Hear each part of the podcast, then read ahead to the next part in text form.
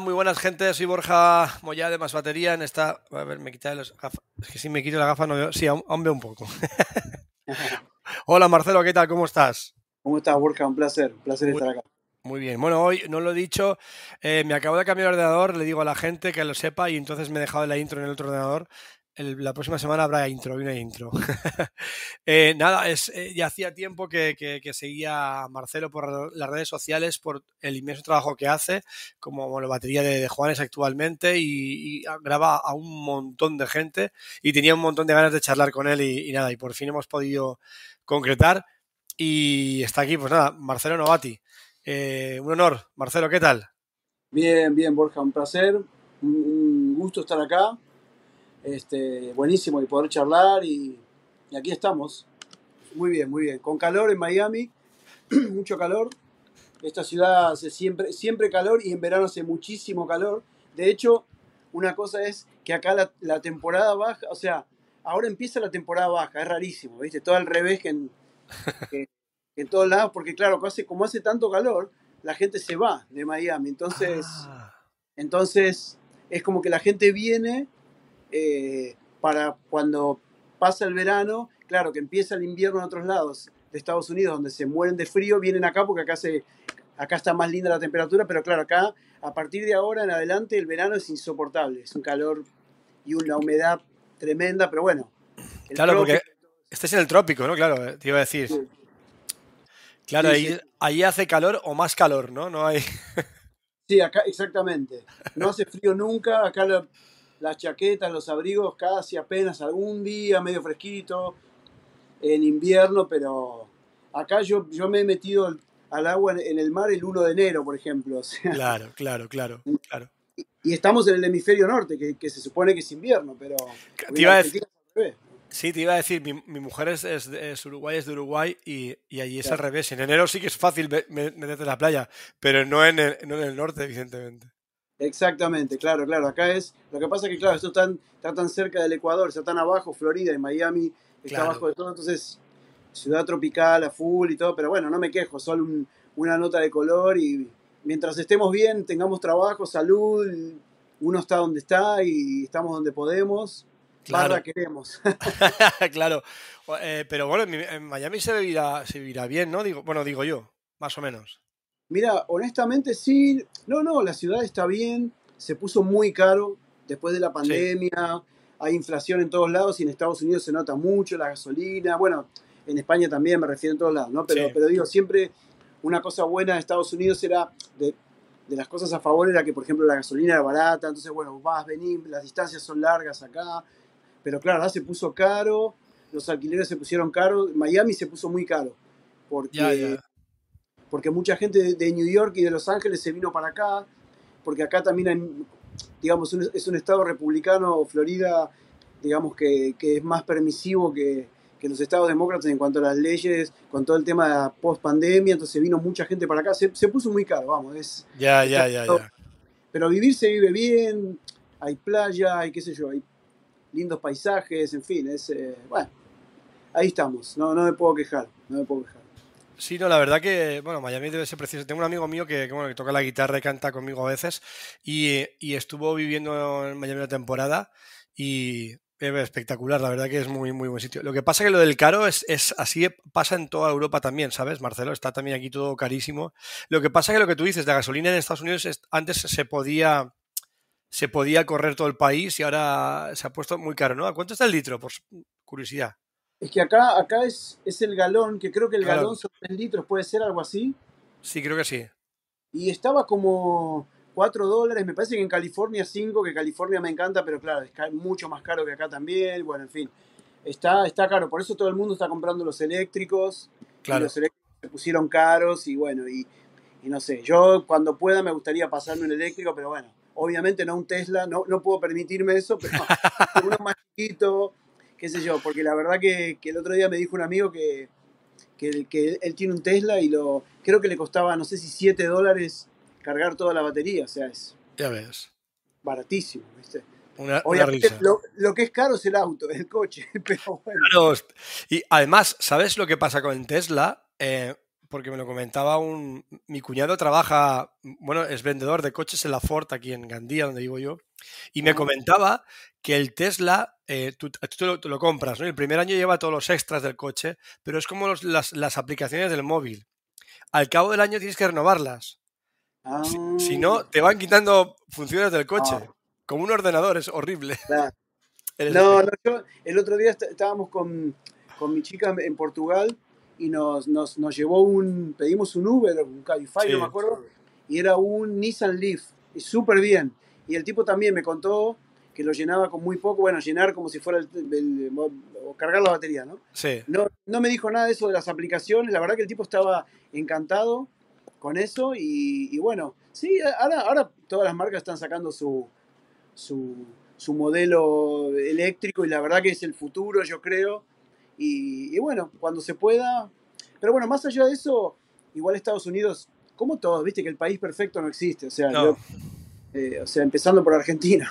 por algo me fui yo de ahí, es mi país y me encanta, pero bueno, yo qué sé, en España la verdad que yo sí viví muchos años y me encanta y voy allá y es mi, mi lugar en el mundo y me encanta y, y bueno, y tiene los pros y los contras como tiene Estados Unidos, eh, más después de lo que pasó ayer con el tiroteo ese absurdo y todas las, las armas y eso es, Mira, digamos, una, una cosa que me gustó de Biden, que lo dijo, ya está bien. ¿Qué pasa aquí? ¿Por qué, por qué el lobby de las armas? No es por nada, pero es que, claro, yo igual no lo puedo entender porque soy español y no vivo allí. Pero ese amor por las armas y ese- todo el mundo pute lo que quiere, no sé, me parece una, una aberración. Ya, me imagino. es lo que manda en el mundo y es- eso no va a, lamentablemente no va a cambiar porque es un mega negocio Ya, como, como los medicamentos, como las cosas, como lo, lo que todos sabemos, eh, como, como ha cambiado el negocio de la música, como ha cambiado el, fútbol, yo que soy muy futbolero y me encanta, y, y todo es un negocio, y, y el mundo se convirtió en, en, en una, no sé, en una carrera hacia el dinero tan, tan loca que eso no, no va a pasar acá en un, en un país como este, no, no, no va a ocurrir. Ojalá ocurra y haya un cambio. Por lo menos lo que decía, lo que dice la gente es que, es que no, no le podés vender armas a cualquiera, que tenés que tener por lo menos un, como dicen acá, un background check, ¿viste? Que te chequean a ver tu- tus antecedentes, no sé, algo mínimo. Un pibe de 18 años, una locura, o sea, Eh, Y es que eh, eh, vi, un, vi un documental que era en una pasada porque te para comprar un arma rellenas una ficha, el armero se la queda la ficha, pero luego por la protección de datos la ficha no va a ningún sitio. se, igual. se queda allí, digo, entonces, ¿para Sí, qué? sí. O sea, están obligados a rellenarlo, pero eso no va a ningún lado, ni, ni, ni, ni nadie comprueba los... Pero bueno, No, a- no, es una mentira, es, lo que, es muy loco. Mira, mi hijo más chico que estuvo viviendo conmigo acá, sí. ahora tiene 21, pero en ese momento tendría 18, no me acuerdo, sí, por ahí, Hmm. eh, 9. Él no podía tomar alcohol, pero sí podía con su... Él había sacado su seguro social y tenía su licencia de conducir aquí. Y con eso yo creo que él podía comprar armas tranquilamente. O sea, no puede tomar alcohol, que no me parece mal igual. Claro. Ni siquiera una cerveza, nada. Eh, no podía comprar alcohol ni tomarlo, pero, pero puede comprar un arma. Entonces vos decís, es, es muy loco, ¿viste? Pero, pero bueno, es la historia. Cada país tiene su historia, su costumbre, y Estados Unidos tiene una, una, un- un- una- un- algo muy fuerte con el tema de, de- de las armas y la seguridad propia, y es un, y es un mega negocio. Eso, imagínate, el lobby. O sea, sí, Biden puede decir lo que sea, pero los que mandan verdaderamente y los que tienen el dinero se van a reír en la cara. o sea. Sí, no, eh, Biden va a decir lo que tenga que decir, luego los lobbies van a, a- a- mandar lo que manden. O una cosa, hablábamos hace un momento de electrónicas, también se Sí. pondrá, también habrá ese cambio, ahora la gente dejará de, de usar baterías acústicas y solo comprará electrónicas, ¿o qué? No, lo- no creo. La, la verdad que la, la batería electrónica, mira, yo la- ahora que estoy viendo la tuya ahí Sí, Eh, sí, atrás, yo la usé muy poco tiempo cuando yo tocaba con un pianista argentino. Justamente la- las giras que yo hice en España en 92 y 93, que fue cuando, cuando conocí España y me, me gustó, como, y después decidirme a vivir allá. eh, tocábamos con batería electrónica porque él, él hacía el sonido él desde el escenario, entonces él manejaba, hicimos una gira con la batería acústica y se volvió loco porque acoplaba los micrófonos, era un montón de canales, se volvía loco, en cambio él con la electrónica tenía un máster, subía y bajaba, ¿entendés? Era, lo controlaba. Y para mí fue, o sea, tuve que aprender a tocar un montón de cosas porque era música creativa, había que hacer solos, era un- al principio yo no, no daba pie con bola con, con la electrónica y después me acostumbré y le fui, le fui buscando. Me parece que es una cosa que no debe ser una u otra, son distintas, vos lo, vos lo sabés, es algo distinto. ¿viste? Mira, eso te iba a comentar, que, que yo para, para, yo la tengo aquí porque, bueno, doy clases aquí en mi casa y Claro. vivo en un, en un apartamento, entonces no, no, si meto aquí la acústica me matan. Tengo, tengo otras baterías en mi local de ensayo con las bandas que toco, pero realmente tienes que aprender de nuevo. Es para mí otro, es otro instrumento con otras características totalmente diferentes y la manera de tocar tienes que ser mucho más preciso, tocar de otra forma y, y sí que te acostumbras a tocar de otra forma, la verdad. Sí, porque yo, por ejemplo, imagínate que cuando yo, yo te estoy hablando que empecé a tocar esto en el año 92. O Ujú. sea, imagínate ahora han cambiado, ahora to- to- le, le hacen las mallas esas que son mucho más, digamos, más fáciles que, que, que podés tener un rebote, un feel distinto. Claro. En ese, en ese momento yo me acuerdo que era una Drum Cat, que era esa marca Drum Cat, ¿viste? Que, con ¿te los platos de goma, de goma, ¿no? Eran de goma. no, no, no, no, los platos eran, los platos eran normales, eran mis, mis platillos. Ah, en la Pero- batería.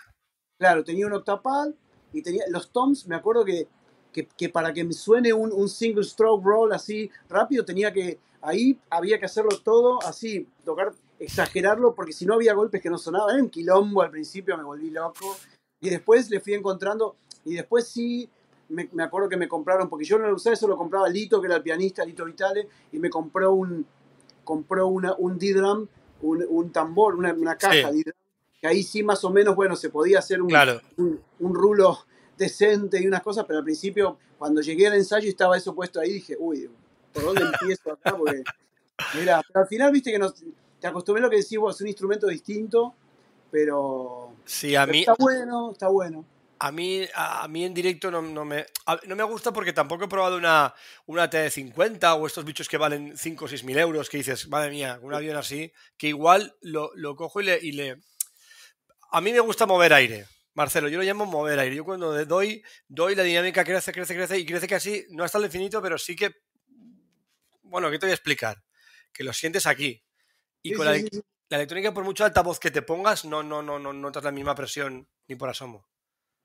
No, totalmente. Yo eh, con, cuando tocábamos con Lito yo usaba headphones y, y tenía, y tenía una mezcla, claro, lo bueno, eso era todo el sonido era recontra hi-fi y todo estaba, claro, un tom ya venía con reverb y todo y era entonces, era tum, o sea, la- decías, wow, esto está bueno. Claro, después, después te acostumbras. Yo qué sé, por ejemplo, para los programas de televisión me parece que está bueno, en la televisión Sí. el sonido, la batería acústica. A ver, todo si se quiere se puede, se puede hacer. Podés poner una mampara de, de acrílico en una acústica, pero, es- pero es, un- es distinto. No mueve- eso no mueve aire, es otra cosa distinta. Y está bien, es válido, es, es lo que es y lo que sirve para lo que sirve. Exactamente. Y la rola en esa, la cara, la verdad que está buena. Yo alguna vez me he sentado ahí, si voy a Guitar Center o Sí. tiene y te sentás, y está buena. No es lo mismo, está mucho, muy mejorada. Escuché Sí. cosas de Omar Jaquín tocando con eso. Obviamente, Omar Jaquín toca en cualquier lado y suena todo bien. Está- eso está claro, ¿no? Es, es por, es por él y no por la batería, pero digo, que, que- que se entendían sus, todas las cosas que él hace, viste, los Ghost Notes que toca Sí, por sí, abajo, sí, sí. se entendía todo, y estaba bueno, y dije, wow, está, está bueno, pero yo sigo siendo un, un- un acústico en eso. ¿eh? Eh, Marcelo, has grabado con un montón. De, de hecho, tengo aquí a- eh, abierta la. Bueno, esta es tu biografía, discografía. eh, in- increíble. Desde, desde Spinetta, Fiesta Americana, Mijanovic, eh, Lito Vitale, que habías comentado, Patricia Sosa, bueno, presuntos implicados, luego India Martínez, La Marcha, Agame, de Sarás, Hombre de tu hermana, Leguero. Leguero es tu banda, ¿no? Legüero, sí, le falta Legüero, la Legüero, perdona, perdona, Legüero. No, no, Legüero. tranqui, tranqui. Sí, mira, o sea, realmente, en realidad, es un proyecto que hicimos con Matías Sorokin, que es el hermano de Coti, con el que yo toqué eh, mucho en España. Y Matías, eh, ahora él, lo que pasa es que él se fue a vivir a Argentina, yo me vine para acá. Hicimos dos discos que están lindos, la verdad, y, son los temas de Matías con ideas que tuvimos un poquito los dos, algunos grupos que le pasé yo, pero bueno, son sus canciones. La banda es un poco de los dos y, de amigos que vienen y tocamos y hemos tocado en vivo un poquito lo que hemos podido.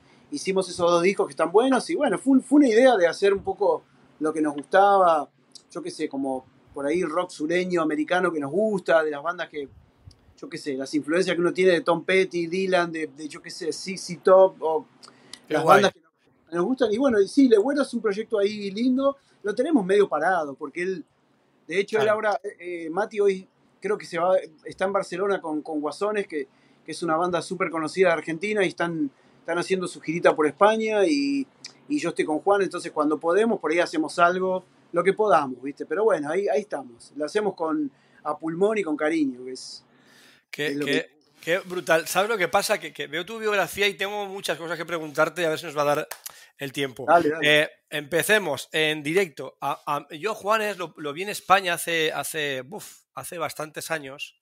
En, en Gandía, el Valle Gandía, en, en Falcata. No sé si estabas tú con él. Te, te hablo de hace mu- muchos, muchos años. No, estaría, estaría Waldo Madera, que es un batero increíble, el, que, el baterista que estaba antes, que es un, que es, y un gran amigo, un hermano. Eh, él es, Waldo es dominicano, pero se crió en Nueva York y vivió mucho en México. Después vivió en Argentina porque su mujer es argentina, después se vino para aquí de nuevo. El otro día lo vi, nos vemos seguido porque vamos a una jam juntos y Waldo es un animal. Seguro lo viste a él, que es un caballo, un baterazo tremendo. Sí, Y- sí, sí, sí. y Hombre, Waldo, cuando él se fue, hicieron una audición en el 2016 y bueno, y entré yo porque yo conocía a los músicos también y, claro. y todo eso. Y sí, Buah. lo viste a Waldo. Una, pues sí, una pasada, ¿no? La verdad que todas las baterías y, los, y las, todo lo grabado de Juanes, para mí es espectacular, porque Juanes es un, para mí es un tío muy rítmico. Es, es, además, se ve, un, se ve muy buena persona, ¿verdad? Sí, lo es, realmente lo es. Se le ve un amor de, de persona, no sé. a- a- aparte, aparte de que tenga el estatus que tiene de, de- de gran estrella, pero es un es padre de familia, es un tío familiar, ¿verdad? Sí, es un divino, la verdad que es. Primero, sí, bueno, eh, él tiene tres hijos, está con, con su familia, es muy familiar y le encanta. Es, es un músico en serio, es un guitarrista, es un tipo que compone, que le gusta tocar, no, no es un tipo que está en el negocio para salir de gira, hacer dinero y, y volver a la casa. Él le gusta tocar, lo vive, siente la música, es, le encanta el metal, él es fan de Metallica. De hecho, grabamos un tema de Metallica ese de covers. Sí, sí, sí, sí. Y, y- y bueno, bueno, una vez estábamos en los Grammy cuando, cuando él fue la persona del año, fue antes del COVID, 2019 creo. Y cuando terminamos de, de hacer el set de él, viene Lars Ulrich a darle un premio y, y estuve charlando un ratito con Lars, muy buena onda. Y claro, y ellos saben que Juan es fan de Metallica. Es un- por eso te digo, es un tipo que es músico, Qué guay. y eso está bueno, porque tiene un oído del carajo, entonces sabe lo que estás tocando. No es un tipo que está cantando y le da igual quién toca ahí y no entiende nada. No, el tipo está, está escuchando y te corrige, no, esto mira tal, y es súper exigente, que eso está buenísimo, ¿viste? Para, Claro. para tocar. Y, y la verdad que sí, es, es así, realmente es, es así, ¿viste? ¿Qué tal, qué tal es, qué tal es el, mira, eh, de, justamente del concierto ese que, que hubo aquí en España, pasó una cosa que para mí me parece increíble, porque eso nos, eh, con un concierto de ese nivel no puede pasar. En un momento dado se fue todo el sonido, se fue, pero se fue. Creo que falló el grupo de nitrógeno, no hay uno de reserva, que eso es, eso es rarísimo. Sí. Y, y Juanes a los cinco minutos salió otra vez, salió él, le pusieron un foco conforme pudieron con una guitarra acústica, él solo a pelo, y estuvo hablando Sí. con la gente, tocando, él solo hasta que, porque tardaron un buen rato en solucionarlo, hasta que se arregló el problema y continuó el concierto. Increíble. Porque estaba él ahí a pelo, con la guitarra, hablando con la gente conforme se le podía oír. Sí, sí, sí. Bueno, eh, mirá, ha pasado alguna vez, ha pasado en algún show también. Él, por eso te digo, él conecta con la gente, es músico, le gusta bajar, hace un tema, hay un tema que se va entre el público, canta ahí, le gusta, viste, recibe a la gente. Él es, realmente es un tipo de- dedicado, ya te digo, es más allá de lo que es el negocio de la música, que, que todos lo entendemos y eso, eh, él es un tipo que, le gusta lo que hace, le gusta tocar, le gusta ensayamos, estamos probando y dice, uy, vamos a probar, siempre los ensayos se extienden porque, uy, si hacemos esto, uy, tengo una idea, y, y vamos, y vamos, y, y- y dale, dale, y después no, no, al final vamos a dejarla, pero quiere probar y, ¿entendés? Y yo qué sé, y si tocas esto y no, cambiamos y tal, ¿sabés? Que no, no es que va, no es que llega y listo, tema, tema, tema, chao, me voy, es, yo qué sé, y después paramos y nos tomamos un vino y después de los shows nos vamos a la habitación de él o a comer y, y yo qué sé, tomamos algo tranquilo, charlamos Qué un bueno. poco de cómo fue el concierto, de, de la vida, de la música, viste, otra cosa, la verdad que yo lo, lo disfruto un montón porque, porque no siempre es así y, y- y la verdad que, que es lo que te digo, el tipo es encantador, la verdad que sí. Qué bueno. ¿Va- va- ¿Vas a venir por España dentro de poco? ¿Sabes algo de la gira? Sí, tenemos un show en Valencia, así que te voy a avisar. Ostras, claro, claro. ¿Sabes la fecha más o menos?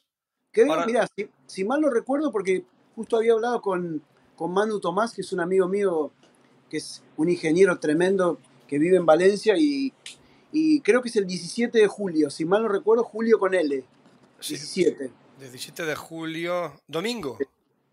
Sí, no- la verdad que no sé, el día no sé, pero nosotros venimos del Starlight de, de Marbella, vamos a tocar ahí, que yo aparte quería comer una paella, porque le vengo diciendo a los pibes, tenemos que ir a comer una paella ahí en Valencia, porque eso es inigualable.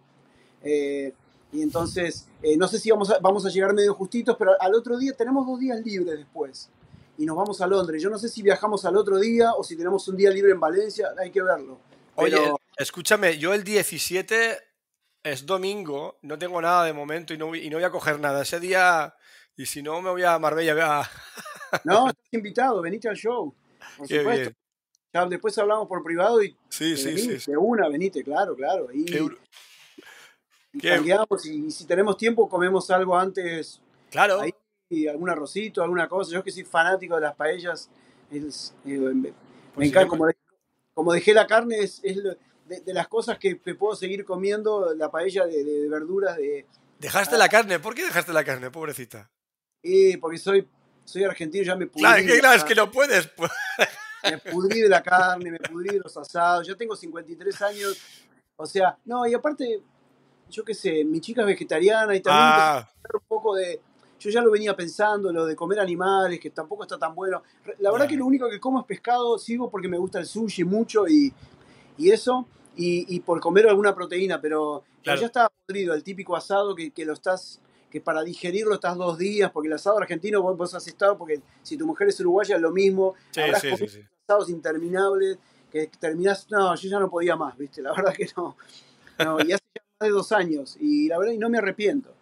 No, es, es otro modo de vida. Yo la verdad que yo eh, tuve mi época vegetariana, luego y luego volví a la carne y ahora lle- llevo alguna dieta keto y medio paleolítica y como, como un poco de todo.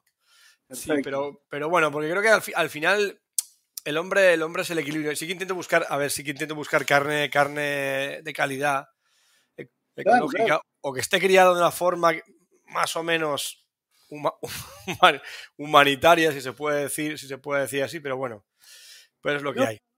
No, aparte yo creo, yo igual creo que cada uno tiene que, que comer lo que le parezca. Yo no Sí, estoy claro. ni, ni, ni condeno lo que, o sea, porque yo hasta hace poco comía carne y, y, y- y no es que no me guste, claro que me gusta. Yo veo un pedazo de carne y, me tienta. No, no, el, no el asado, porque ya el asado es mucho, pero un pedazo de Claro. carne magra así, como al, al punto español, jugosa, a eso me encantaba y, y lo sigo viendo y me, y me- y me gusta. Lo que pasa es que digo, ya era eso, ¿viste? Y, yo qué sé, y, te digo, hoy en día hay tantas cosas, tantos sucedáneos de todo que podés comer, que no son sí, las sí. mejores cosas porque son alimentos procesados igual. Eh, pero claro, yo lo que le digo a mi chica, yo, yo, ella puede comer una ensalada y está bien, yo como una ensalada y me muero de hambre a la media hora. ¿Entendés? es como que... Entonces Claro. trato de comer algo de eso, por eso sigo comiendo algo de pescado y, y ese tipo de cosas, y más cuando tengo que tocar, qué sé yo, eh, comer algo eso, su- algo Sí. sustancioso.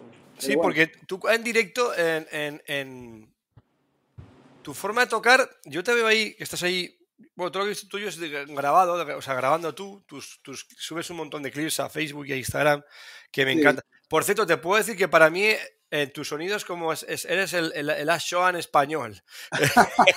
el rollo que le das al... en serio. eh, eso me dice Danny Griffin y yo le dije, ya, ya quisiera yo, no, Ash, palabras mayores, Ash es paterazo. Y bueno, lo que pasa, ¿sabes lo que pasa? Es que de alguna manera, obviamente yo no me pongo ni, ni al nivel de él ni, ni por asomo, ¿eh? pero digo que, que toda esta generación, porque él yo creo que tiene como mi edad por ahí, somos del 69, o sea, todos nos criamos con Jeff Porcaro y Jeff para mí es la máxima influencia. Si tengo que elegir un tipo solo en la vida que decís, un baterista, y él, viste, que encima se murió joven, para mí fue como, fue una, una cosa tremenda, porque fue mi, mi influencia, más allá de Toto, de todo lo que grabó él y las cosas. Entonces, claro, todos venimos escuchando ese shuffle, y la verdad que Ash es de los, de los tipos que mejor lo hace, ese shuffle le suena como a nadie, y, Sí. y Ah, bueno, uno trata, viste, uno siempre trata de, de tocar los ritmos que le gustan, las cosas que, que al final lo, que te gusta, ¿viste? Claro, además, además, bueno, tú aparte de tocar en directo con Juanes y con más bandas, te, grabas a demanda de la gente que te pide, productores, y actualmente, claro, es un sonido muy buscado, el tipo, un sonido más, más apagado, más muteado la batería, em, eh, un poquito menos stride, un poco menos así. Eh, es lo que está pidiendo la gente también, los productores, creo yo, es un poco lo que vas viendo en, toda la gente que está grabando ese tipo de, de, pop, eh, de pop rock que se está grabando, ¿no? Sí, porque mira, yo, yo me ponía a pensar y decía, viste, lo, que uno piensa cuando llegas a una cierta edad y decís, qué loco, ¿no? Que en los 90, qué distinto tocaba uno, qué distinto eran los platillos, los platillos eran muy distintos, eran más duros, ahora se busca un sonido, eh, lo que vos decís también, una afinación. Claro, yo creo que a lo mejor, pienso, si en los 90 yo hubiera ido con un sonido así, me hubieran sacado patadas, ¿viste? Porque, porque es, todo va cambiando y ahora se puso de moda ese sonido setentero, que por ejemplo yo me, yo me traje las, las más mortimerezas que hace Coqui Jiménez, ¿viste? Eh, los trapos esos para la batería son buenísimos. Eh, y, la verdad que los usé en varias grabaciones porque, claro, es lo que vos decís, ahora la gente quiere un sonido apagado, medio muteado, salvo que quiera una batería muy grande con sala. Yo grabo ahí en la sala de Juanes, que por suerte él me la presta, otra de las cosas que le debo. ¡Qué guay! ¿Ahí es donde ensayáis? ¿Eso es de Juanes? Sí, eso es de él, sí. Es increíble. Y él me lo, lo que pasó es que yo tenía otro estudio, lo dejé en la pandemia, y en un momento le dije, hey, ¿puedo ir a grabarme? Y me dijo, man, anda, usalo cuando quieras. Y la verdad que yo le agradezco porque, claro, si yo, imagínate que después, en esa época o después de la pandemia, con todas las deudas y todo, tener que pagar un estudio más esto, con lo caro que está todo acá, claro. no, saldría, no, no ganaría nada. Porque ya, vos ya sabés cómo están los presupuestos ahora para grabar online, la gente te pide que te hagas un precio, que esto, que te estires, que tal. Y uno va hasta donde puede, ¿viste? Porque yo tampoco quiero regalar mi trabajo y prefiero decir que no yo bajo hasta un cierto punto y si no, bueno, no pasa nada. No, yo entiendo que a veces no hay, no hay presupuesto, y, pero, pero la verdad que sí, esa sala es buenísima, ¿viste? Y, entonces yo tengo, tengo unos rooms que son reales, porque el room no, lo tengo que inventar, está ahí. Pongo los micros y la, sala suena, está súper bien tratada y, la verdad que sí, volviendo a lo que vos decías, sí, el sonido apagado es un poco lo que te piden ahora, el, el, el snare, la caja, más bien medio fat, ¿viste? Como... Sí poco así. Bueno, las modas, ¿viste? Aaron Sterling también graba muchísimo acá y, usa mucho eso. Qué sé yo. Y sí, sí, estoy un poco con eso. Y a mí me gustan mucho las baterías de los 70. Eh, el disco nuevo de Juanes lo estamos grabando con una batería directamente con trapos, puro trapo, ¿viste? Eh, pues encima ya. Sí, y con cinco micrófonos, porque el productor, Sebastián Cris, un productor argentino, pero que vive acá, ya gringo, se crió acá vive en, Los Ángeles y el tipo produce a Elvis Costello y un montón de, gente, bueno, y mucha gente para España también. Y él es súper directo, como cinco micrófonos a la batería, muy pocos platos, todo groove y algún, algún de toms con, con, las, con los trapos puestos y la verdad que está sonando muy lindo, está quedando súper lindo. Qué bueno. Perdona que saludo aquí a la gente. Hola Fabio, acaba de llegar Fabio. Por cierto, hay gente por ahí. Eh, hoy el chat está súper paradito. Podéis preguntar lo que queráis a, Marcelo. Me gustaría que saludarais, que en el chat que dijerais, hola, soy aquí, no sé qué. Y ya vamos saludando. Os recuerdo, Marcelo Novatis eh, es una de las personas que más eh, que conozco yo, por lo menos, que más está grabando. Ha grabado un montón, un montón de gente. El baterista de Juanes, afincado, es argentino, afincado en Miami actualmente por su trabajo con Juanes pero viene mucho, está el caballo entre España y, Miami, viene bastante por aquí también. Y, bueno, y, básicamente lo podéis conocer en las redes sociales porque graba un montón y hay muchas canciones, tips suyos o, clips que él graba. Y, bueno, aparte que tienes una carrera espectacular. Tu carrera, Marcelo, aparte de la grabación como músico, es increíble con toda la gente que has tocado, como has grabado. La verdad que, mira, siempre, viste, uno uno busca y las cosas salen, a veces no, no como uno las quiere, pero en general yo no me puedo quejar porque, mira, yo cuando, cuando me mudé a España, yo siempre este, hablábamos con un amigo mío que es productor argentino, guitarrista, y, yo le, y cuando me fui a España le digo, man, mis, mis, dos, mis dos bandas son Ketama y Presunto, ¿viste? Ah. Eran... y, y era como, y cuando llegué tuve, también, viste, es el factor suerte porque yo cuando llegué a España eh, empecé a tocar con Nacho Cano y, y el manager era Vicente Mañó, que es el hermano de Nacho, que era el manager de Presunto. Es, o bueno, era, ya no sé, ahora con todos los cambios. Y ahora hay mucho cambio, sí. sí. Y, y, y justo Presunto se queda sin batero, porque Salvo Ortiz, no me acuerdo, bueno, si se había ido, no sé qué pasó. Y yo dije, hey, yo, digo, man, me encantaría, voy a hacer una audición y, y me dijo, no, no, y, y, Vicente me decía, no, yo voy a hablar con Nacho, y digo, pero, pero yo voy, yo llevo mi batería a Valencia y voy a tocar un día con ellos y no pasa nada, si no les gusta. Y un día me llamaron como, bueno, ya está. Y digo, pero, pero ¿cómo ya está? No me, yo no entiendo nada, ¿viste? Yo decía, no, ellos te escucharon, ellos, ya está, yo ya hablé y, y me acuerdo que fui, fui a hacer, fuimos a hacer un videoclip eh, y, me, y, nos encontramos en Barajas. Yo vivía en Madrid, ellos en Valencia, nos encontramos en Barajas y fuimos hacia Barcelona. O sea, me tuve que presentar, los vi a ellos ahí, me daba como vergüenza porque, claro, no nos conocíamos y, y ellos claro. pensarían, ¿quién es este tipo? ¿no? O sea, pero, pero, pero, muy bien con ellos y sobre todo Nacho siempre fue, a Nacho le, le, debo muchísimo, porque Nacho no solamente lo de presunto, sino que me llevó, me metió en las sesiones de grabación cuando no me conocía nadie, ¿sabes? Y, y la verdad que siempre fue conmigo, me acuerdo el primer disco que hicimos que fue el de la Barbería del Sur. Uh -huh. eh, lo compartí con Pedro Barceló, que es un tipo al que yo admiro.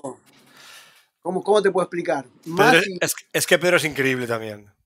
Es el número uno. Él, Tino Di Geraldo oh, y Sergio Castillo. Cuando yo llegué, eso, esos tres eran los dioses, ¿viste?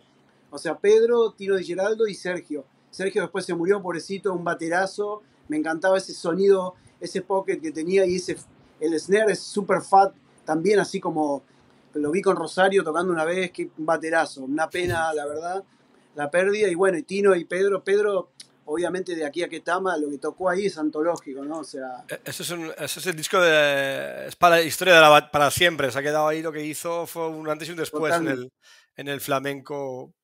Total. Pop. yo, yo, pongo ese disco como, como número uno. Mirá, yo me acuerdo que yo escuché y dije, en ese momento, cuando yo escuché ese disco, debe haber sido el 96, 95, 96, ahí cuando salió, y yo me acuerdo que dije, wow, el tipo usa platos muy oscuros, porque en ese momento todos los platos eran súper bright, ¿viste? Eran como platos como los que yo usaba en ese momento, duros sí. y más, más estridentes, y yo decía, mirá, usa los platos, me hacía acordar a Steve Gadd, y la batería, bueno, no, y lo, lo que tocó Pedro ahí, aparte, teniendo en cuenta que eso es un disco en directo que ahí no hay ningún truco de nada, no hay Pro Tools, es una barbaridad lo que tocaron todos, Luisito Dulzaides, todos, pero sí. él, para mí es una referencia, ese disco, no me canso de escucharlo y la verdad que lo que toca Pedro es un animal, o sea, una referencia, y claro, el disco de la Barbería del Sur, compartirlo con él, conocerlo, me acuerdo que le presté, yo tenía mi DW ahí, y, y, la puedo usar y dije, obvio, sí, claro, haz lo que quieras, ¿viste? Era como, Y siempre él un divino, super persona, se llevó sus platos, su cajita y se grabó un par de temas y yo estaba ahí, compartimos y eso se lo debo a Nacho porque es lo que te digo, a mí, yo, viste, en ese momento, un argentino que llega acá, encima estaban de moda los bateristas italianos y y digo, claro, si yo hubiera sido italiano, tal vez me miraban de otra manera, pero siendo argentino, me dirían, bueno, este viene acá, vamos a ver qué onda. ¿no? Claro, porque hay que, eso es el 91, 92, por ahí, ¿no? Más sería por ahí. No, esto era, no, yo me mudé en el 97 a España. Ah, un poquito más tarde, sí. sí. Pero estaba muy de moda, eh, bueno, estaba Enzo Filipone y estaba el baterista de Alejandro Sanz, eh, Mauricio Caramela, un baterazo sí. también. Entonces estaban muy de moda los bateristas italianos y porque, claro, había salido el más de Alejandro Sanz, había rompió todo, había roto claro. toda la... Entonces todos estaban como... Y yo, claro, yo llegué con mi pasaporte italiano, pero soy italiano de mentira, porque yo, o sea, no le iba a venderlo de italiano a nadie, o sea, pero, pero siempre creía, digo, si, si, hubiera aprendido a hablar un poquito y, y, mentía un poco, tal vez me miraba. Claro. Bueno, tienes, tienes ascendencia italiana, mi mujer igual, mi mujer es de Uruguay, pero tiene pasaporte italiano también. Y porque ahí vos sabés que en Sudamérica, claro. ahí se ve que los barcos, viste, los barcos salían de Italia y agarraban para Estados Unidos o para abajo de, o para el fondo de todo. O sea, era sí, sí, sí, sí, el sí, que sí. le tocaba a Argentina le tocaba y otro le tocaba a Estados Unidos. Qué, qué loco, ¿no? Porque... La, la, verdad que los italianos han sido muy, muy, muy emigrantes, igual que los españoles, eh, pero porque los hay en todos lados. Encuentras italianos y españoles, es increíble la claro, cantidad. Bueno, de hecho, mi familia es mitad italiana, mitad española, porque por parte de mi mamá, ella es de apellido Ruiz, que son de Málaga, o sea que... Qué bueno que sí, sí, sí, la, España e Italia ya full, y en Uruguay también. obviamente. Uruguay a full. ¿Conocés? ¿Fuiste a Uruguay? Sí, supongo. Sí, sí, eh, fui hace cuatro años. Em, la verdad que además era una época para nosotros fatal, solo vivíamos de mis conciertos. Yo mantenía mi casa, a, mi hijo, a mi ex, la Bueno, todo es una historia. Y, le dije a Fer, digo, mira, el banco me dice que si quiero un préstamo de 7.000 euros. Y lo cogí. Y no lo puedes pagar. No lo puedes pagar, digo, da igual. Nosotros nos vamos y ya, ella, claro, tú cuenta que ella hacía como, como 10 años que no iba a Uruguay, no veía a su familia. Y digo, te tienes que ir. Y digo, nos fuimos y nos fuimos toda la Navidad, el, ese mes de diciembre. Buenísimo. Increíble. Una experiencia. Sí, eh, ella vive en Santa, Santa Lucía, Canelones. Ah, Canelones, bueno. Yo tengo un amigo mío músico que se murió hace unos años, Beto Sotrañi, que era un bajista tremendo, era de Canelones. Mira. Mortal, Uruguay es lo máximo. Comiste el chipito, me imagino que te llevaron Hombre. Uruguayo, todo. Sí, a la, a la, a la, es la pasiva, la pasiva en, en, en ¡Ah! ¡Qué sándwich! Viste que después de eso te tienen que internar, más o menos. Claro, claro, pero yo me, me, interné feliz. Eh, comimos también en casa de mi cuñado un, el día el 24 de diciembre un, un lechón hecho ahí, me llevaba mil horas al, al, al, al fuego. Ah, increíble. Bueno, todo, todo. Oh. y, luego mucha cultura en Uruguay, la, la, gente encantadora, la verdad que... Sí, tiene una música, los artistas, los, los Ahora hay un baterista nuevo que lo estoy siguiendo en Instagram que se llama, creo que se llama Mateo Otonelo, si no me equivoco. Ah, por buscaré. que lo sigas, toca tremendo, no, no, es, no, hay unos músicos tremendos en Uruguay y, el fútbol, la, verdad yo soy muy futbolero, no, no sé si chicas de, de, Nacional o de Peñarol, porque ahí se divide un poco, es como el River Boca de ahí. Es de, Nacional, creo. Espero no equivocarme porque me matará. Muy bien. Muy bien, porque Nacional, Nacional es como River, muy bien. Nacional, bien. Peñarol. Fuera. Peñarol parece Boca, que yo soy anti-Boca y todo. si me ve mi mujer me mata, porque, porque ella es de Boca, pero bueno. ¿Ella, Que es, ¿Ella es argentina también, tu mujer? Sí. Muy bien. Pero bueno, este, igual, ya sabemos, hay, siempre hay esa pica, pero con, con, respeto y con amor. Claro, eso siempre. Oye, ¿qué te iba a comentar? Y así, eh, otras giras que, bueno, has estado con, bueno, has, estado, has tocado con un montón de gente. El, el tema del estudio, eh, ¿cómo lo tienes organizado? Porque veo que tienes un equipaje. El monitor, te lo dije otro día, para mí tu monitor es un poco pequeño. no, vos sabés que, bueno, te voy a contar, eso... cuenta, cuenta yo, dejé el estudio donde estaba, entonces guardé mis baterías en mi casa, tal, la pandemia, entonces bueno, le pregunto a Juanes, ok, anda, listo, perfecto, voy ahí, digo, bueno, tampoco quería llevar, fui llevando mis preamps que, tengo de la, de Heritage Audio que hace Pedro Rodríguez, tengo Cayan, o sea, Pablo Cayán, que son, bueno, Pedro y, Pedro y Pablo, son, son mis dos amigos de toda la vida y son la verdad que son unas cosas buenísimas. Y tengo un poco una mezcla de sus preamps, los llevé, los llevé ahí, eh, y ese monitor es de Juan, estaba ahí, dije, yo, yo había comprado, un, yo no sé si tenía un monitor que era viejo, que no veía nada, y pronto digo, claro, yo veía ese mega televisor y me parecía un abuso, pero claro, imagínate, no necesito las gafas, porque está, está genial, está genial. Lo puse y dije, wow, puedo ver todo. Imagínate para editar, es buenísimo. Si tenés que editar un golpecito que querés mover, un bombo que quedó descuadrado. Claro. La verdad que, y, y lo tenía ahí y dije, bueno, voy a, ya que me prestan todo, voy, voy a usar un poquito de la confianza y voy a agarrar el televisor ese también. Entonces, nada, el estudio básicamente eh, está ahí y cuando no lo usan, eh, yo hablo ahí, también son las oficinas, entonces no hay problema, está súper bien insonorizado. y, yo tengo ahí mis cosas, entonces nada, yo conecto mis previos y mi, tengo un Apolo 16, la, la placa y, y eso, con los previos y le pongo algún EQ, algún compresorcito, alguna cosita de, plugins que uso. No, no mucho, porque también, yo qué sé, no sé, no, no, no lo tengo ni, ni, todo crudo ni, ni recontra procesado. Ya, ya, ya. Pero usas mucho, no usas, o sea, procesamiento poco, ¿no? Mira, por ejemplo, yo tengo el Elite de Heritage. El Elite es el, el estéreo, que es un pre y un EQ. Entonces paso el kick, el kick de adentro y el de afuera, in y out pasan por la ecualización de, del Heritage, ¿viste? Y después la caja la paso también por, por, por un API de plugin. Que la verdad que tenía algunas cosas físicas que las vendí porque me di cuenta que todo el mundo también está, o sea, los plugins de, Universal Audio están tan bien logrados claro. y no necesitan mantenimiento, ni cableado, ni nada, y las, y las puedes usar y puedo traquear con eso. Entonces, por ejemplo, yo qué sé, en el snare, en la caja tengo dos 57 y cuatro 51, entonces el 57 le pongo, le pongo un poquito de ecualización, al 451 también, le pongo el Transient Designer al, al 57 para darle un poquito de pegada. Son, son procesamientos, pero poquito, no es que está súper... Claro, es, al, al, final... Eh, eh, porque al final, cuando vas grabando o vas haciendo cosas, cada vez vas como metiendo menos, creo yo. Depende también del estilo. Si has hecho un metal muy procesado, sí. Pero para lo que haces tú, a veces hay que sacar el sonido más orgánico, ¿no? Y aparte de usar el hardware, que claro, esos, procesos, esos previos, pues igual. Son buenísimos. Esos previos son lo máximo.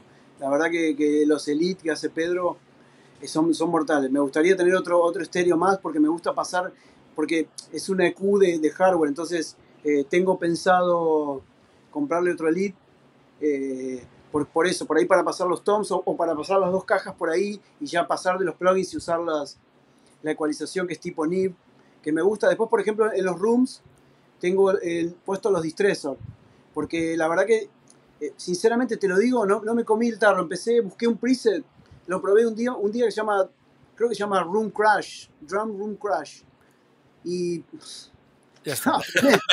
y dije, man, y, yo, y, un par de amigos que lo escuchaban dije, hey, ¿te parece mucho? Me dijo, no, está buenísimo. Y, si al final van a ser casi lo mismo, por ahí ni las usan, viste que hoy en día las baterías son demasiado secas, entonces eh, también no está tan de moda usar el room, salvo que sea un tema más rockero. Entonces yo lo mando igual, yo mando 16 canales y, y, algunos le hago alguna locura, algunos lo paso por el Sansam porque me gusta. Eh, las locuras que hace Chad Blake, que es un ingeniero que me encanta, y, pasar un canal por el Sansamp a mi gusto. Si le gustan bien, si no, no. está la batería medio distorsionada. un ah, es ya te iba a decir, una distorsión, claro. Sí. Eh, yo qué sé, siempre voy, voy cambiando alguna cosita para, para también, digamos, darle un toque mío y decirle, bueno, mira, esto es lo que hago yo. Igual, igual tener los canales limpios. claro, porque porque a ti cuando te, perdona que te corte, cuando te, encargan un trabajo, tú le envías las pistas, ¿no? Y tú envías pistas de sobra, o supongo porque para que lo que tengan un colorido ahí interesante, ¿no? Sí, porque mira, hay gente que, por ejemplo, el, micrófono del RAID, yo lo grabo por las dudas, porque si el, RAID, pues en los overheads suena genial, en los overheads no tiene ningún procesamiento de nada, la batería está clara ahí, el otro tiene un poquito de, ecualización, pero ya el bombo son tres micrófonos, el in, el out y el subkick. Claro. Y con esos tres son a mí me encanta. Y aparte es mi sonido, es como pedirle también a un guitarrista, decirle, no, grabame la guitarra limpia que yo le voy a poner distorsión. Vos decir, mira, el guitarrista... ¿Para, ¿para qué? Claro, claro. Exactamente. Entonces yo te doy mi sonido, obviamente no está recontraprocesado, pero sí tiene cosas. Salvo que, me lo, salvo que me lo pidan específicamente y me digan, grabame todo absolutamente crudo, bueno, ok, yo apago las cosas y te lo mando crudo. Ya vos haces lo que querés. Pero, pero en general es un poco mi, si me llaman es por, por el audio que les gusta, ¿viste? Si no, por ahí llaman a otro tipo, qué sé yo. Claro, claro. Además, ahora con, con la, la, facilidad inmensa que hay de, grabar con casi con quien quieras, quiero decirte, eh, o dar clase con quien quieras, ¿no? Con, con, con Dave Wecker puedes dar clase perfectamente en su academia, o grabar con, con, con muchísima gente. Estamos a un, nivel ahora de... El, la globalización tiene cosas malas, también, cosas muy buenas, el poder grabar. Y lo que dices tú, si alguien quiere el sonido de Marcelo Novati porque me ha gustado, pues quiero ese sonido, no quiero... Está muy bien. Claro, porque es, es un poco también, después de tantos años, cuando uno cuando llegas a una edad en que más o menos... Aparte, yo este sonido, a ver, cuando yo empecé con las baterías online, fue antes de venir acá con Juanes, ponerle fue en el 2014, 2015, ya son varios años. Al principio empezás con lo básico, vas vas aprendiendo, aprendiendo, aprendiendo. Yo, por supuesto, obviamente no me considero ni un ingeniero ni mucho menos. O sea, un ingeniero de grabación es un tipo que estudió, que sabe, que está en un estudio, que maneja una... Eso es otra cosa, yo no estoy... Pero por lo menos sí uno, viste, vas encontrando tu sonido, que es, decís, a ver, yo quiero sonar de esta manera, a ver, entonces investigás esto, prueba y error, grabás, no me gusta, vuelvo, hasta que más o menos vas encontrando para cierto tipo de, de música, viste, hay cosas que le pongo un plugin, a otro le pongo otro, depende de lo que me guste o, lo que sea. Pero digo que también está bueno, me, me, gusta que abran la sesión y que se encuentre con una batería con un audio lindo, por lo menos que me gusta a mí, ¿viste? Que, claro, claro, claro. Y yo te llamo a vos, es que bueno, mira, Borja, toca lo que te guste a vos. ¿Para qué te voy a llamar a vos para decirte lo que tenés que tocar? Si no tienes gracia, es como... Ya, es, ahí, ah, por eso que es un batería de verdad. y quiere grabar una batería de verdad y que le dé su rollo también. Claro, porque me parece, yo qué sé, la otra vez me preguntaba, alguien me preguntaba, ¿usás el Beat Detective? Y digo, mirá, yo no lo uso. Si vos, si yo te mando la batería, vos querés pasarla, una vez que yo mando las cosas, hacé lo que quieras, tirar a la basura. Claro, es tuyo da igual, es, tu vida, vos querés cortar, chopear, o sea, da igual. Y si querés meterla en el beat, yo no lo voy a meter en el beat detective porque me parece que le quita todo el swing, toda la onda. No creo que ningún, ningún baterista de los, de los, de los, de los de acá o inglés, ni Ash Zone, ni, ni, este, como se llama, Aaron Sterling, o ni el que sea, ni Ferrone, pasen la batería por el Beat Detective. Que, que, un productor lo quiera hacer porque lo querés meter con los loops, me parece genial. Yo no lo hago, es, yo te mando lo que es, lo que puedo hacer, obviamente todo lo, lo, grabo clavado. Claro, claro. Y sí, puede haber un golpe que está ahí, si hay uno que se fue un poco, lo, lo, muevo, y si no hago la toma de nuevo, si la toma no me gusta a mí, primero me tiene que gustar, primero o sea, claro la grabo varias veces, cuando está como a mí me gusta, mando, yo le mando un bounce y digo, va bien por ahí, y por ahí me dicen, me gusta cambiar esto, no, tal, ok, entonces ya ahí empiezo a trabajar. Claro. Eh, además, tú prefieres, por lo que oigo yo, eh, tomas enteras prácticamente, ¿no? Una, esa, coger una canción e intentar tocarla entera. Sí, sí, porque el tema cuando vos estás en un estudio y hay un, igual vos lo sabés, hay un ingeniero ahí te pincha, vamos de acá, maneja el tipo. Cuando, cuando vas a un estudio, maneja otro. Yo ahí, yo me dedico a cuando, cuando, cuando yo me estoy grabando, yo, uno tiene que hacer todo. Claro. Eh, entonces, a ver, hay temas que son, que tienen partes complicadas, digamos, yo trato de aprendérmelo y grabarlo siempre todo de una. Que hago algún pinche, a veces sí, porque hay una sección que venía, el tema venía súper bien y hay una sección que me equivoqué en la figura del, del bombo, por lo que sea. Pincho ahí, edito, siempre hago todos los pinches y, las ediciones me, tiro un buen rato porque la reviso todo, el overhead, veo el bombo, que no haya un drop, que, no, que quede bien, pero en general trato de hacer la toma entera, sí. Mosquito, perdona. Ah, Tiene mosquito esto. Digo que era del río. ¿Qué te iba a comentar? Em, em, eh, eh, tu flujo de trabajo, cuando alguien te encarga algo, tú le pides cómo te lo pasan. ¿Te lo pasan maquetado con una caja de ritmos? ¿Te lo pasan sin nada? ¿O, hay de todo, un poco de todo? Mira, hay de todo. O sea, hay veces que me dicen, te envío la sesión, que eso está bueno, y yo, yo pincho la sesión importo mis canales. Y me, digamos que me monto arriba de, la, de, lo, que me, de lo que me envían. Después hago un save copy in de, para no mandarle de nuevo todo, tal vez, o le mando la sesión, o si no, aún le mando solo mis canales para que no pese mucho. Claro. En general son tres tomas, yo hago dos tomas medio parecidas o, con algún cambio, una tercera tal vez con más fills aunque no se usen, pero que tengan recursos. Me gustó este break, este feel, lo llevo. Lo cogen y lo. Ya. Un poco así. Eh, otras veces me mandan, la mayoría de las veces me envían los audios sueltos.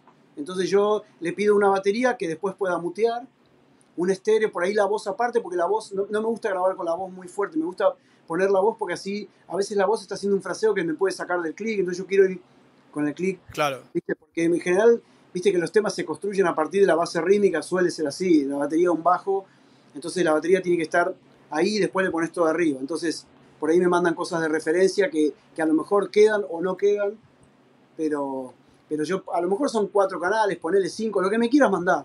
Ya, ya, ya, ya, Me querés mandar 60, igual va a pesar un montón, pero bueno, yo, da igual, lo que ellos quieran, yo un poco a gusto del cliente, ¿viste? Es un poco ahí.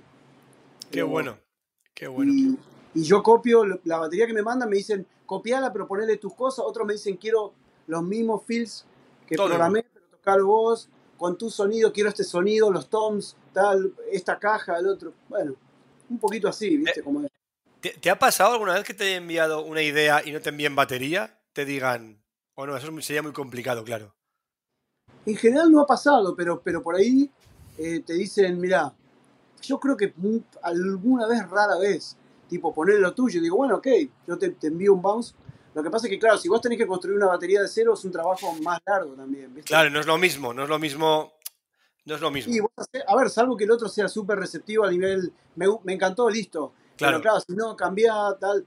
Hay, hay un límite también en eso que decís, ok, yo, yo cobro un dinero y son, son tres tomas revisables, se pueden revisar. Yo no es que te mando eso y listo, no, no o sea, el trabajo es, hey, lo cambió hasta un cierto punto, sin, claro, claro. sin abusar. No vas a estar 5.000 años yendo y viendo no cambiar eso. Bueno, mirá.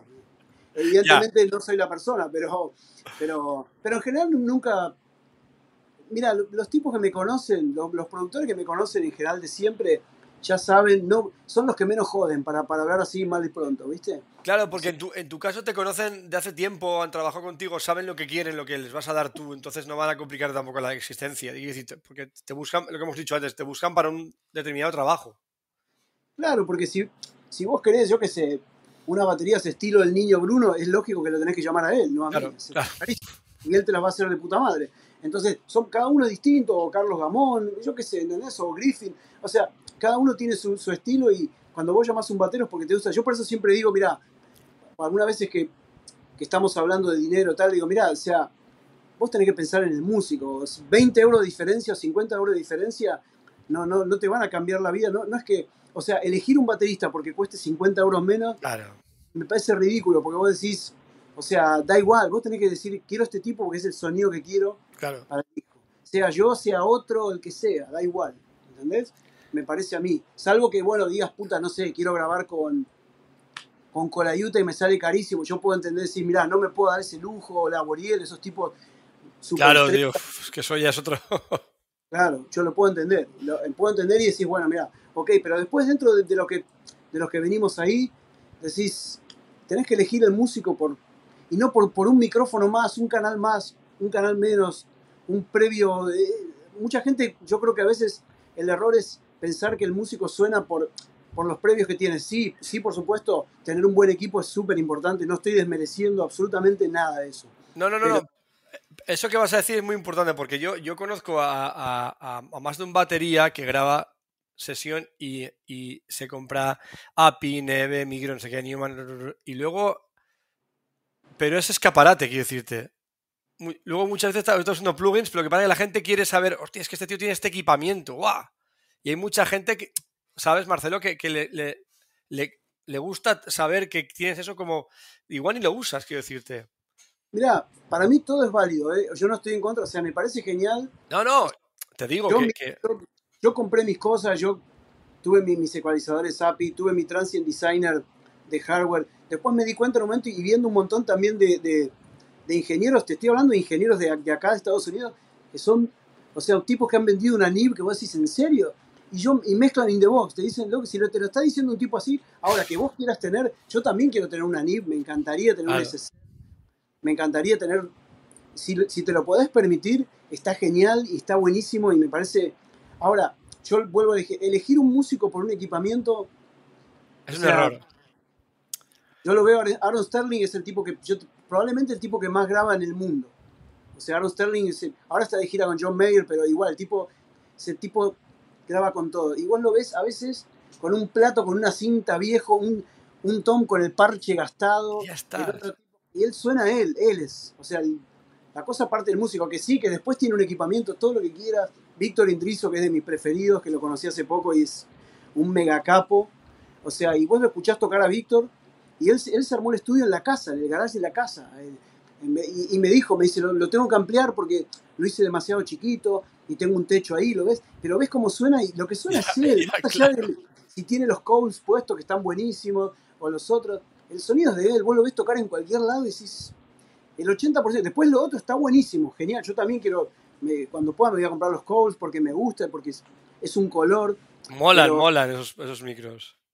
Pero quiero, pero quiero decirte, viste, mucha gente piensa que es eso, que el, el instrumento está genial y todo, pero man. No, pero mira, con software y con gusto se hacen muchas cosas. Yo, yo, yo grabo para, para, mí y poco más, no grabo a nadie. Pero y tengo, tengo una sede de microfonía súper baratitas. Lo que pasa es que eso, eso hay un par de plugins bien usaditos y, y, un poquito de gusto por grabar y mezclar. Y otra cosa, creo que es importante em, entender la grabación desde el principio de la grabación. Quiero decirte, qué vas a usar de la batería, cómo vas a tocar, tus volúmenes, si esta canción quiere mucho hi-hat o no quiere tanto hi-hat, o quiere más presencia, no sé, ecualizarte tú tu sonido, ¿no? Además de todo lo que llevas. No, no, por supuesto. Mira, volviendo, volviendo al principio de la idea, lo ideal realmente es lo que se hacía hace 30 años, que era ir a un estudio con un ingeniero, con una mesa, con una sala, y vos decís, eso es lo ideal, porque yo no desmerezco eso jamás. Ah, eso es, eso cambió todo, cambiaron los presupuestos, vale, ok. Pero es lo que te digo, la, otra vez este, este chico Warren Hewart, que se llama Produce Like a Pro, por ahí lo viste, bueno, es un inglés que él hace nota, hizo una comparativa en Sunset Sound de la consola NIB con los micros carísimos versus una placa eh, Focusrite y unos micros baratos que usaba de Shure. Y vos veías la diferencia, claro, hay una gran diferencia. La, diferencia también la hace la sala, eso es muy importante. Hombre, claro, ahí está, ahí está. Eh, eh, primero es el baterista, obviamente el baterista tocó genial y él tiene los dos sonidos. Y te comparaba un otro, obviamente por supuesto que es mejor, claro que es mejor, el sonido de la NIB con los micros Neumann y todo eso el otro, el otro sonido estaba bien, ¿no? O sea, eh, lo que él te estaba mostrando es que podés competir, que podés hacer algo digno. Obviamente estamos hablando que, claro, que esos micros y esa placa la va a tener alguien que va a tener una piecita y ahí va a estar una habitacioncita chiquita y ahí está la diferencia porque la sala de Sunset Sound es mortal, ¿viste? Entonces, hay muchas cosas, pero volvemos a lo mismo. Eh, o sea, yo veo que los tipos acá, da igual, si vos querés que toque un tipo, da igual con el bajo que llegue, con la batería, si es vintage, si no es vintage. El tema es que vos hagas el trabajo y lo hagas bien. Y me parece que, se trata de eso. Que las batas vintage nos gustan a todos, a mí me encantan. Son divinas y, hay mucho romanticismo y hay un montón de cosas, pero, pero, pero el, equipamiento no, hace al músico, para mí no, claro. no, no hace al músico para nada. Marcelo, hablando de equipamiento, eh, tú tocas con DV, Zildjian, Evans, que hemos hablado hace un rato. Eh, Bueno, bueno. Pero oye, a ver, eh, yo porque sé los modelos, pero no pasa nada, que lo corriges y ya está. No, no, pero buen, buen dato, buen dato. No, me, me, extrañó un poquito y dijo, ostras, voy a decir esto a Marcelo para que lo... Claro, claro, tenés razón. Esto... Pero bueno, ¿qué te iba a comentar? Luego Baquetas Vincent, supongo que de, tu época con España, que hablaste con José Iberdrum, mi gran amigo, ahí está. Ahí está. Esto es el momento spam, José. Aquí siempre hacemos algo de spam para los colegas, siempre ahí, se veía bien ahí los Vincent. Vamos. Sí, sí, la verdad que muy contento. Ahora justo hablé con la, con la gente de V y me, van a mandar una batería nueva, una collector, ah. la, misma que me gusta a mí. Me preguntaba, digo, yo soy el, típico viejo. 22, 13 y 16 de maple, ¿no? Todo bien con las otras maderas. Yo voy, voy a lo, soy un clásico, y, pero bueno, pero la verdad que me, me encanta, ahí me la están haciendo, estoy súper contento. Y, y, es, y te digo, y honestamente es la primera vez que me la van a regalar. Después de tantos años dije, hey. Ya, ya toca, ya toca. Tengo, tengo un endorsement con un descuento muy bueno, pero dije, muchachos, si les parece. Y bueno, y esta me la, me, la, me la, van a dar gratis, así que la, la voy a disfrutar a full. Los Siljan, ¿qué te puedo decir? Toda la vida. La pasada. Este, Mira, me, gusta lo que has dicho de los, de los, de los del endorser, porque hay mucha gente. A mí me llama gente, ¿no? no, oye. Y, y gente. Ahí estamos. Momento spam también. Ay, ay, ay. Sin ningún problema. Sin ningún problema. Sí, perdón, ¿qué me decías? Que no, que, que, que la gente cree que cree que, que ser un endorser, ¿no? Que, la, va a llegar la casa, te lo va a dar todo, vas a, Y la gente está muy equivocada. Mira, por ejemplo, tenemos aquí a Marcelo Novati, que es un hombre que está tocando con Juanes y con un montón de gente, grabando un montón de gente, y él se paga, sus, tendrás un descuento espectacular, porque la gente tiene que saber que los endorsers tienen varias, varios escalones, varios... Y, y claro, y ahora, y ahora, te, ahora te dan una batería, pero mira tú si habrás comprado DVs y, y, y material. Total. Sí, porque mira, DV en realidad, o sea, alguna vez tuve alguna oferta de, otra marca que, me la regalaban y la verdad yo preferí tener el descuento, que es un 70%, que está muy bien, eh, y tener la batería que me gusta, que, aparte yo se lo dije a ellos, ¿sí? les puse en el mail, digo, la verdad que yo amo DV, o sea, ¿entendés? de las baterías modernas, la que más me gusta, la toco desde el año 93, que, que compré la primera que en Argentina, vendí mi Yamaha Recording, puse dinero, la llevaron, me hicieron un descuento ahí también por mostrarla. Después me la llevé a España. Cuando yo llevé esa, batería a España, cuando fui, no había casi DV en España. Y, justo después Music Distribución, pues ellos tenían, eh, firmé con Siljan con ellos y, empezaron a llevar DV. Fue como, bueno, mira, mejor imposible. Y la verdad que, pero es lo que vos decís, no es que llegas un día, salvo que entres a tocar en Coldplay mañana, ¿viste? Sí, ahí soy el nuevo baterista de Coldplay y bueno, vengan y te tiren las marcas así. Y Tesla y te regalen un Tesla de, de, ¿Entendés? Pero, Sí, sí. pero en general hay, hay que elaborarlo. Primero, a mí el primer endorsement que tuve yo en Argentina fue con Sabian Ujú. y me dieron, porque Siljan era imposible, me dieron seis platos. Me acuerdo que los toqué, los disfruté. Después me dieron más platillos. Y cuando yo fui a España, eh, justo me enteré que habían cambiado el distribuidor y que lo llevaba Manel Puntí de Music. Entonces le escribí y le dije, mira, man, yo tengo Sabian. Yo justo había entrado con Presuntos. Le digo, te invito Claro. al show, venite, charlamos. Y yo me quiero pasar a Siljan porque es, no por nada, Sabian es buenísimo, pero Siljan es el sonido de la marca que amo de toda la vida y de tal. Y me acuerdo que él me dijo, mira, no te conozco de nada, pero tenés esta gira y me invitaste y veo tu tal y me firmó ahí. Qué ahí bueno. ¿Sabes, Pero- ¿sabes a, Sí. quién, a, a quien tuve la semana pasada, en la anterior? A, justamente, que es un muy buen amigo mío, Alfredo Méndez, de Music Distribución. Oh. Al- Es que lo es, máximo, Alfredito es lo máximo, lo, lo adoro. es lo un máximo. amor, un amor, y hablábamos, hablábamos de decir, de decir y tal. Yo lo conozco hace también un montón de años con el Precufest, un festival que hacen aquí en Valencia. Y la verdad que, que un, un capo, Alfredo, ¿no? Por eso, estabas hablando de Music Distribución. Desde aquí un saludo a- Alfredo, lo que pasa es que yo, yo primero lo conocí a Manel, Claro, Alfredo no estaba, o no sé, no, o, no, o no lo veía yo. Y en un momento empezó a aparecer, Alfredo, Alfredo, nos conocimos, nos hicimos muy amigos, lo quiero muchísimo, Alfredo. Siempre cuando voy a Barcelona nos vemos, es un, un tipazo y él me ha ayudado mucho.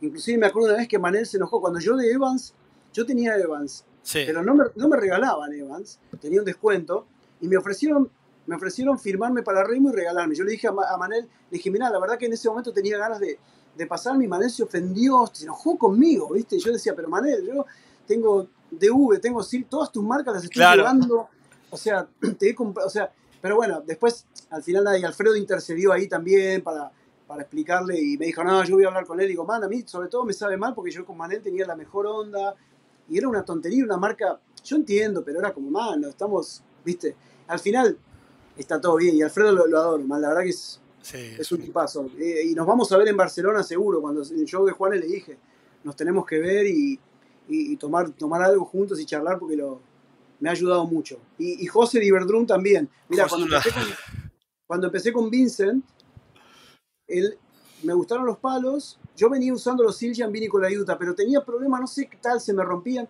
Y me acuerdo que el hijo de Pepe Sánchez, David, en una tienda en, en Majadahonda, me dijo, ¿probaste los Vincent? Toma, llévate esto. Bueno, dije, che, me, me gustan. Me dijo, te voy a pasar el contacto. Me contacta con José. Y José me dice, man, yo, yo te hago un descuento, no te los puedo regalar. Le dije, dale, dale. Me dijo, "Cu- cuando pueda yo te los voy a regalar. Y yo pensé, dije, este me está, me está verseando. y, digo, me- me- y me tuve que traer mis palabras, porque dos años después, viste, cuando uno va con tranquilidad, me dijo, hey, eh, te va, te, te los vamos a regalar y tal, y en la web, y la verdad que súper bien, un tipo que quiero mucho también, se ha portado súper bien, Eh, muy buena. Mira, José es un tío muy peculiar, muy, muy toledano, muy, con una personalidad muy fuerte, pero es un tío que se ha construido él solo. Sí, sí, sí. Empezó de nada y el hombre ahí, ahí con Zildjian, con, con los Bosphorus, bueno, con sus marcas, con toda la historia que lleva él y con un, un par de... Total. No, eso, te digo una cosa, José es un tipo, yo no me peleo con nadie, pero menos me pelearía con él, porque yo creo que José enojado debe ser bravísimo. Tiene Yo pinta de que Yo lo, lo he visto enfadado y, no te lo recomiendo, no, la verdad que no. A José como amigo, la verdad, sí, sí. sí. Sí, sí, sí. No, pero es un tipo, es lo que vos decís, tiene, le pone mucho huevo, vamos a hablar mal y pronto, Sí, y a las cosas se hace él solo, es un laburante, un, un laburante, como decimos en Argentina, vos, ya toda la sí, jerga la sí, sí, sí, ya toda, toda, me sé toda. por eso. Es un currante, un tipo, la verdad que chapó y, y siempre la mejor onda. Yo lo, yo lo adoro, es un- una muy, muy, muy buena gente. Y eso, eso es- al final es lo que vos decís, ¿viste? Los endorsers no, no vienen, na- no, no- nadie llega y, salvo, salvo lo que decimos, acá en Estados Unidos, de pronto una banda que, la, que rompe todo y bueno, ahí te regalan acá. Acá es mucho más fácil todo en general. ¿Viste? Bueno, ni te, ni te quiero contar en Argentina, en España, a mí, se- a mí me abrieron el mundo y me han dado cosas. En Argentina cuesta muchísimo, el tercer que en mundo Ar- es muy jodido. es Muy que- jodido. Yo lo, mira, yo lo sé muy bien lo que pasa en Argentina o en Uruguay o, México incluso, porque tengo mucha gente allí, muchos amigos, mucha gente sigue mi canal, muchísima, en Sudamérica. Yo desde que creé Más Batería ahora 10 años siempre he intent- he intentado tender un puente con, con- con Latinoamérica, porque es una reacción lógica. De hecho, escribo en la revista Latin Drummers, una revista de Argentina, eh, y, y yo sé que cuesta muchísimo. Allí la gente te tienes que reinventar, el comprar una caja, una batería es a veces misión imposible. Olvídate de comprar marcas de fuera porque es...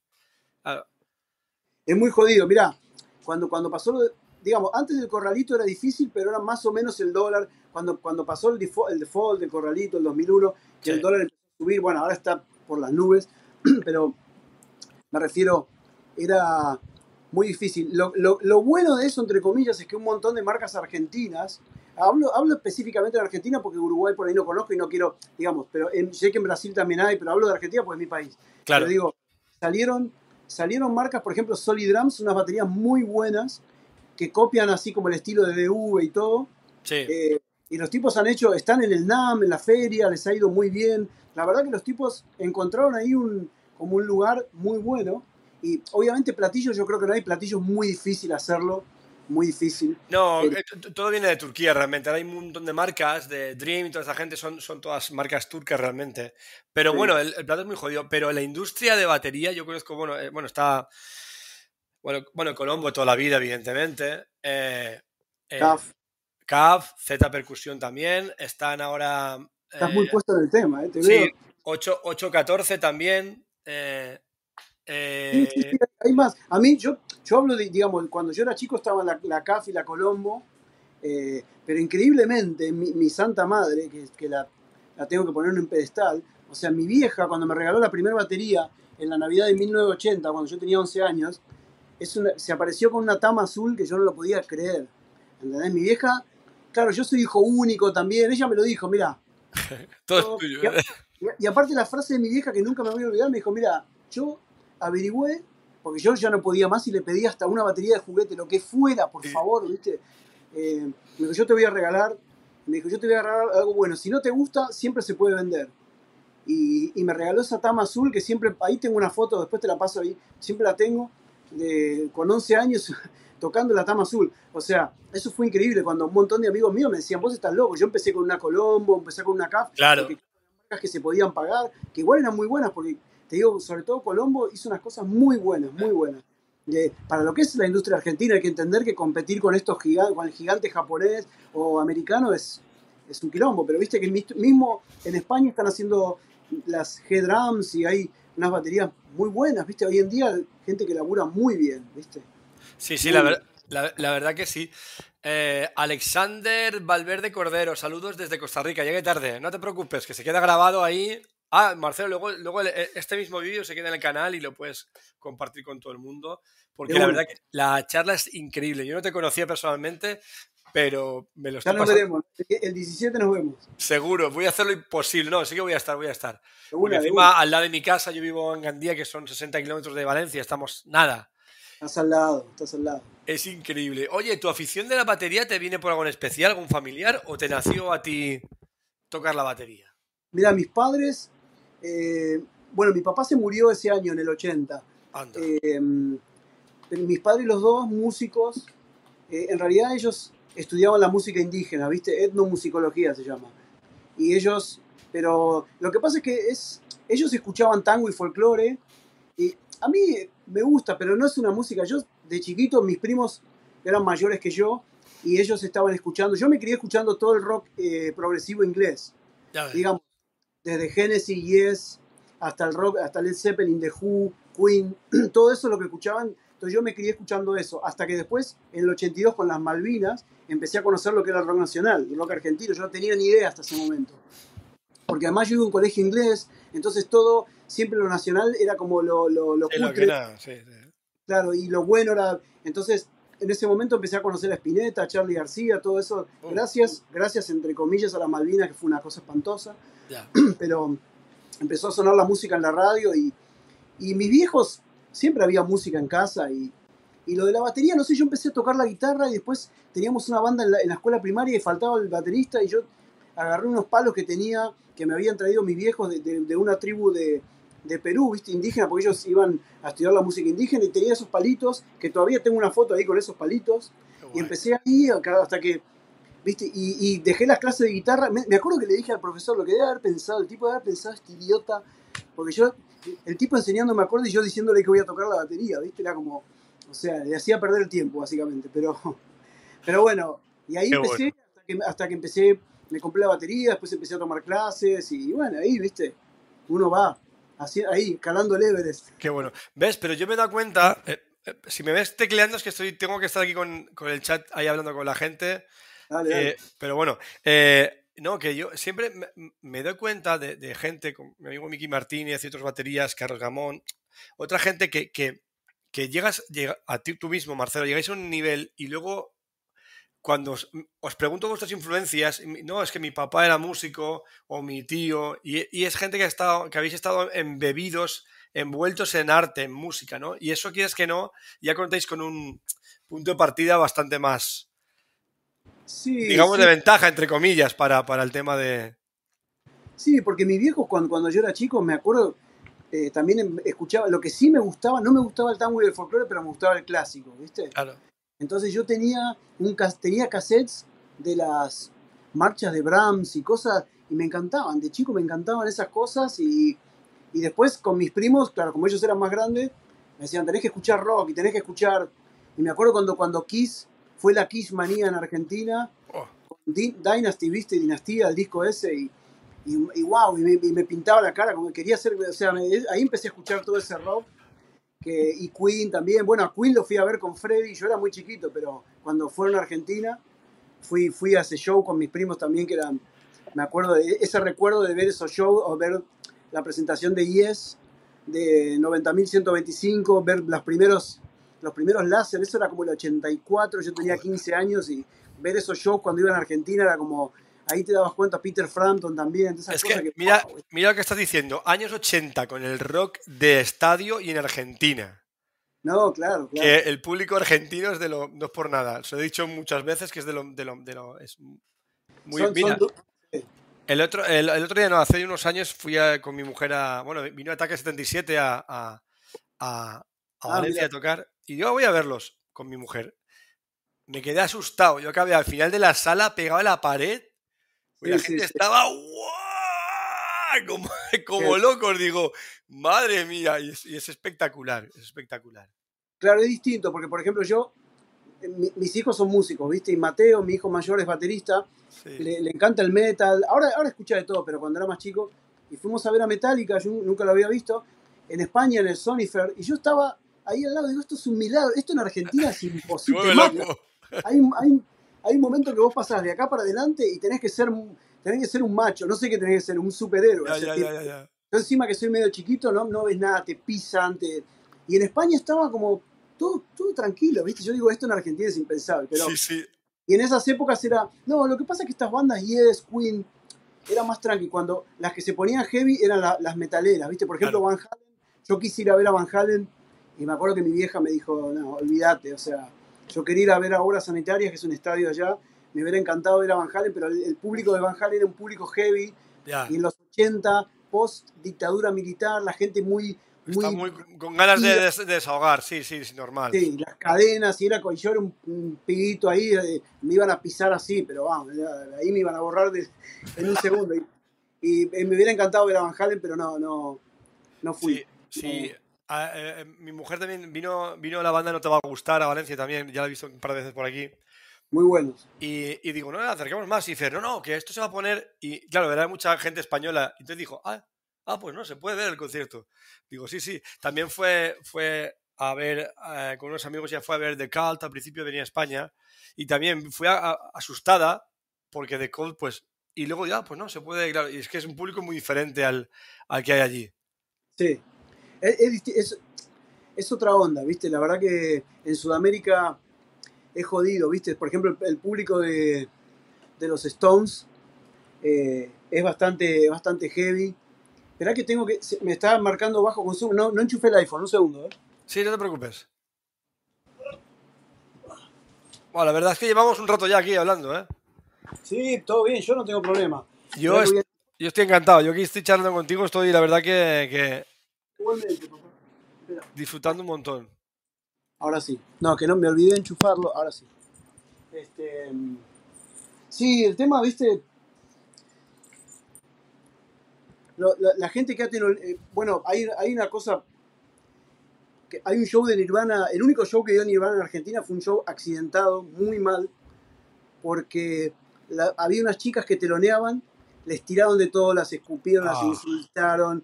Entonces, ese es un show que, que- que si vos lo ves, está en YouTube. Justamente eh, Kurt Cobain salió enojado. Claro. Y entonces todo el tiempo está, está amagando con Smell Like Teen Spirit y la para y tocan otro tema, cualquier, hacen cualquier cosa. Se, como que dijeron, ah, sí, Sí, ahora te vas a joder. Exactamente. Y el tipo, o sea, no la tocaron nunca en todo el show. Claro, todo el mundo, yo me acuerdo que hablaban, yo no fui a ver a Nirvana decían, Nirvana fue un desastre. Yo digo, pero no puede ser, man. No sé si yo, yo creo que tenía un show y no pude ir o algo así.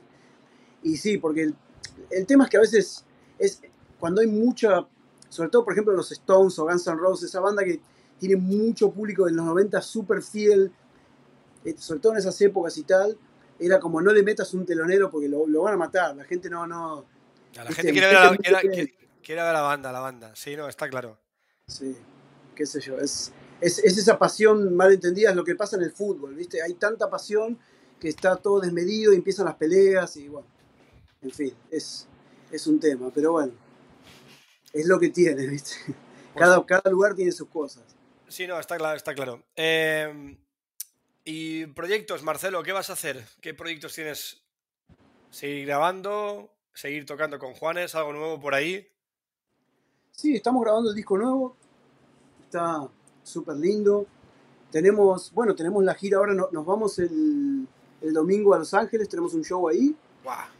Eh, después volvemos, tenemos un show en Ecuador. Bueno, volvemos, yo me voy a Argentina a visitar a mi mamá unos días, eh, que ya estaba mayorcita. Claro. Y después vuelvo, tenemos un show en Ecuador, después ya me voy para España para estar ahí con, con, con mujer, con ver a mis hijos. Bueno, mi novia en realidad, mis hijos. Y, y ¿cómo se llama? Y después empezamos la gira en Murcia. Después vamos a Madrid, después vamos ahí a Suiza. Bueno, todo, ahí las fe- unas fechas lindas, la verdad Qué bueno, qué bueno. con muchas ganas. Así que nada, y después siempre sí, grabar, ¿viste? Yo tengo, en España tengo donde grabar, en Argentina y acá, por- porque siempre donde estoy no quiero perderme, ¿viste? Si sale un trabajo, no, no, no me puedo dar el lujo de decir, no, mira, no.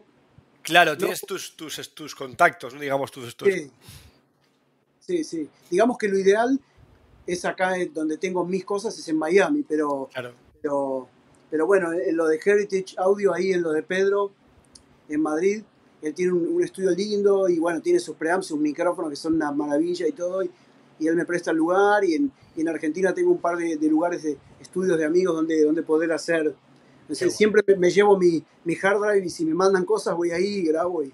Qué bueno, qué bueno. Pues tengo, tengo un montón de ganas de conocerte en persona, Marcelo. La verdad que no había hablado nunca contigo. Estoy encantado. Ya hablaremos más veces si, si no te importa que te vuelva a llamar y volvamos a... Cuando quieras, cuando quieras, un placer.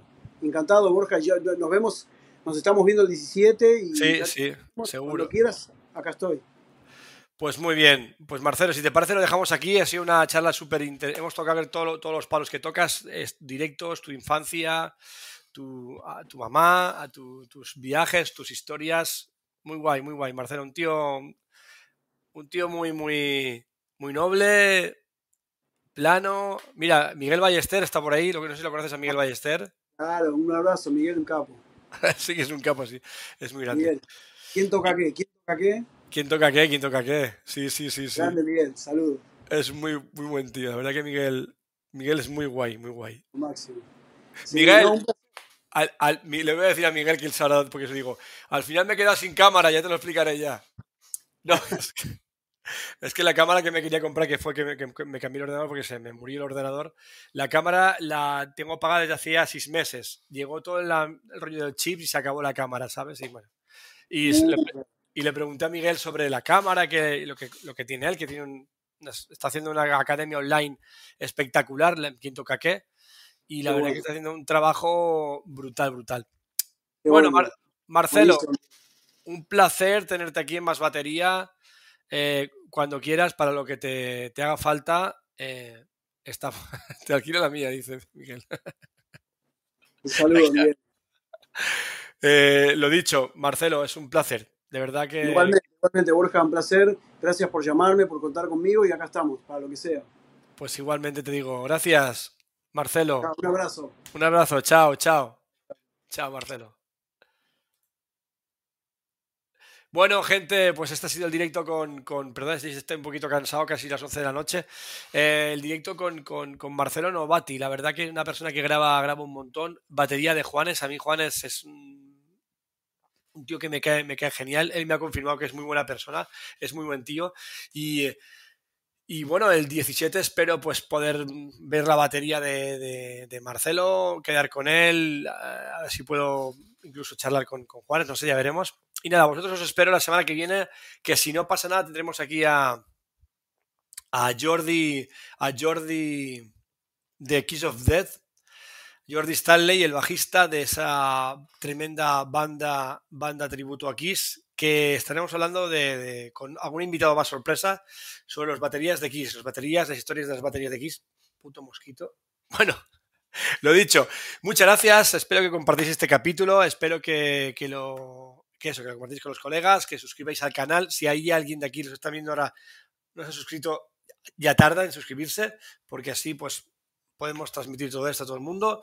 Y nada, nos vemos la semana que viene, el miércoles, otra cita con más batería Podcast Live. Un abrazo y besos.